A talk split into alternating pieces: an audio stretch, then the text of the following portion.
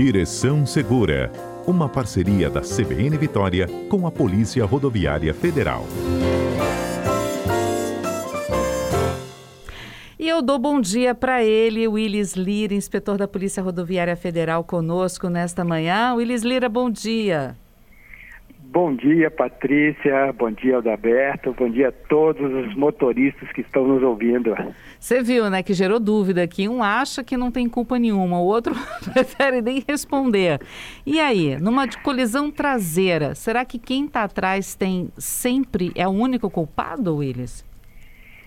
Essa dúvida, Patrícia, é muito comum é, e é uma situação difícil para nós que chegamos num, numa ocorrência e o acidente já aconteceu e estamos vendo ali dois, três, né, às vezes mais que dois veículos com colisão traseira para definir o que foi realmente a causa e quem causou esse, esse acidente. É, na maioria dos casos, até quase que a totalidade, o veículo que está na traseira é o responsável pela ocorrência, pelo uhum. acidente. Mas não temos dúvida de que há situações em que o veículo da frente ele causou o acidente. Então ele vai ser responsabilizado. Não é a totalidade das situações em que o veículo, que os veículos com colisão traseira, que o de trás é o culpado. Nós temos é, obrigatoriedades, obrigações para todos que estão no trânsito. Aí o condutor, acabou de citar aí o, esse momento de chuva aqui na Grande Vitória.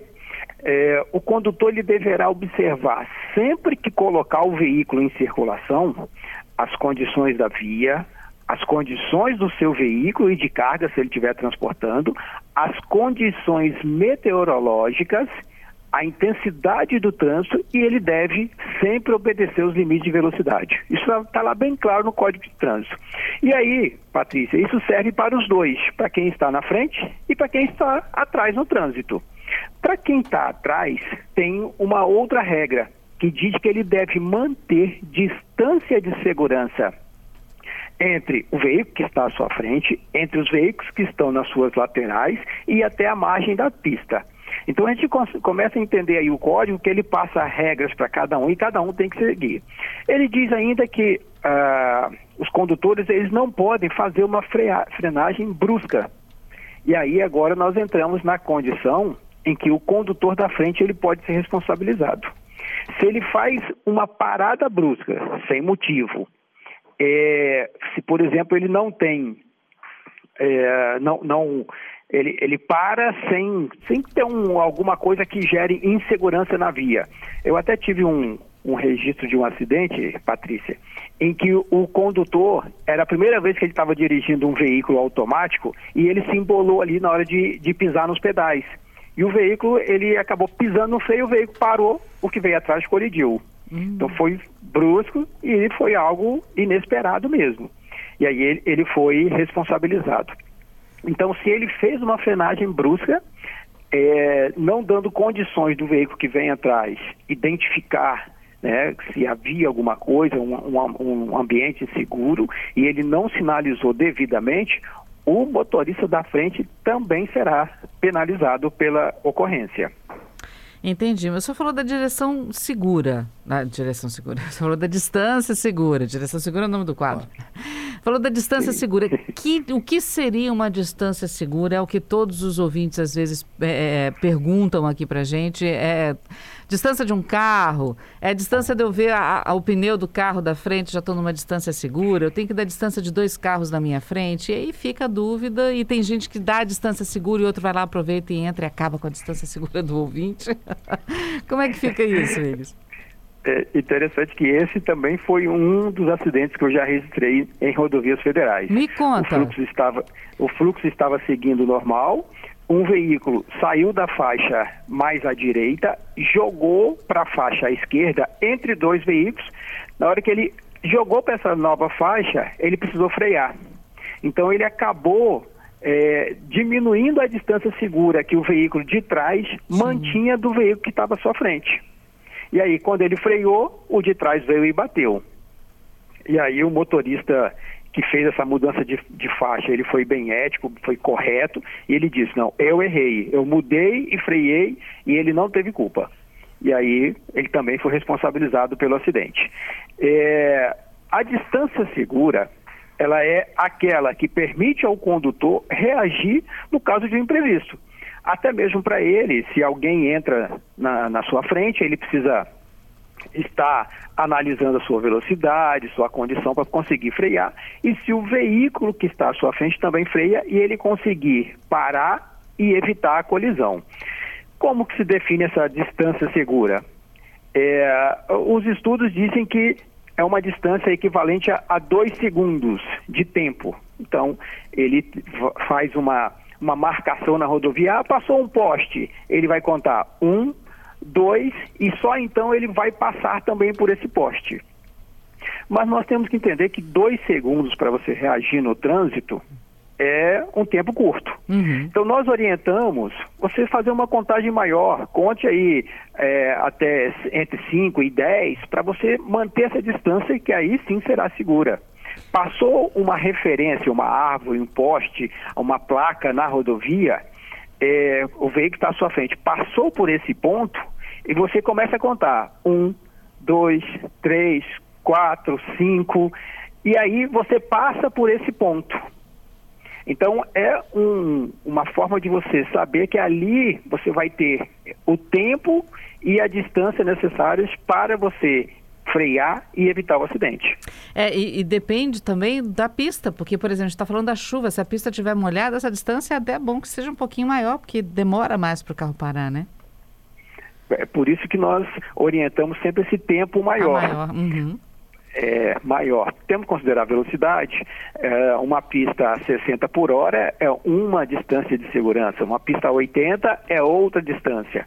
Então, o ideal é que ele faça essa contagem aí até esses 10, né, 10 segundos que ele vai ficar bem seguro e dirigir sempre atento, né? Uhum. De olho. Há uma questão também, Patrícia, que nós já encontramos na rodovia, é que o veículo que estava transitando à frente, ele estava com as lanternas queimadas. Uhum. Então, o que veio atrás, estava vindo atrás, não conseguiu perceber que ele estava freando, porque não teve indicação. Não tinha luz as de freio, não né? Não se acenderam. Uhum. É, as luzes de freio não se acenderam. O condutor, ele não é, demonstrou assim um, uma forma de é, ajudar nessa sinalização, que isso pode ser feito. Às vezes o condutor coloca o braço para fora e sinaliza é, entendeu? É uma forma de você ajudar ao outro condutor informando que você vai parar. Às vezes, quando tem um, uma pista interditada, que você chega nela, muitos condutores ligam um alerta para mostrar que tem alguma coisa à frente. Uhum. Então, há diversas formas de você ajudar para que o condutor que vem atrás não, não colida no seu veículo. Uhum. Olha, já temos participação dos ouvintes aqui, Willis. O Hernandes Está aqui dizendo: olha, com o cerco eletrônico, muitos motoristas dão cada freada brusca pensando que na verdade é um radar e isso pode causar colisão traseira. É, vê a câmera do cerco eletrônico, pensam que é radar de velocidade, mete o pé no freio, pronto. Aí é a possibilidade também de um, de um acidente. É, o Wagner está aqui perguntando: quem bate de marcha ré? O da frente é responsável? O da frente está dando uma ré e acaba colidindo com quem está vindo. É, ou fazendo uma manobra, às vezes a pessoa está dando ré fazendo uma manobra, né? E é muito em cima de quem está chegando. É, é interessante que eu tenho 20 anos já, fazer 20 anos agora, dia 12 de fevereiro, na Polícia Rodoviária Federal, muitos casos, muitos acontecimentos. Um foi esse, justamente de um condutor em marcha ré. Só que para nós foi mais um pouquinho mais complicado, porque o condutor que estava em marcha ré, ele é, ficou lesionado. Então ele foi socorrido. E nessa de registrar a ocorrência, eu imaginei, ó, o que bateu na traseira foi o culpado. E aí o, esse que bateu na traseira, ele falou, não, ele estava em marcha ré. Aí eu consegui falar com o condutor e ele confirmou que ele passou um pouquinho de onde ele queria entrar e resolveu dar marcha ré e não olhou o trânsito. Então aí ele foi colidido na traseira, mas ele causou, né? Ele foi, já não é mais uma colisão traseira. É, então, sim, quem está em marcha ré, ele é responsabilizado, não temos dúvida. A questão do, da redução de velocidade quando há um radar, quando há um dispositivo semelhante, como é o cerco eletrônico, é, acaba se enquadrando nessa ação de uma parada brusca Aí o condutor pode ser responsabilizado, sim. Uhum. Ele tem, deve manter a velocidade regulamentar da via para não precisar fazer essas frenagens. Nossa, cada caso aqui também, Willis, deixa eu te contar. É, o Júlio, na entrada de uma rotatória, o motorista da frente não deu seta e deixou o carro morrer. Eu acabei batendo atrás dele e tive que pagar tudo, mas eu não achei justo, não.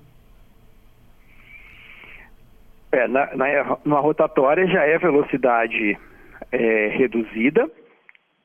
É, ele deixar o carro morrer é uma falha, né? nós temos que analisar o caso de uma forma mais ampla, mas aparentemente o condutor da frente foi o causador.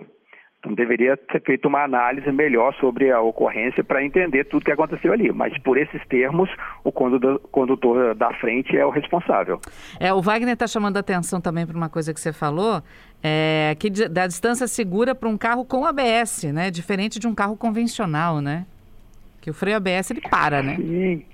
É isso, isso. A diferença nas tecnologias, os veículos é, eles estão evoluindo, estão ajudando nessa nessa redução de acidentes e a necessidade de, do proprietário, do condutor, conhecer o seu veículo e se adequar às condições, tanto da via quanto dele, né, do veículo mesmo. Uhum.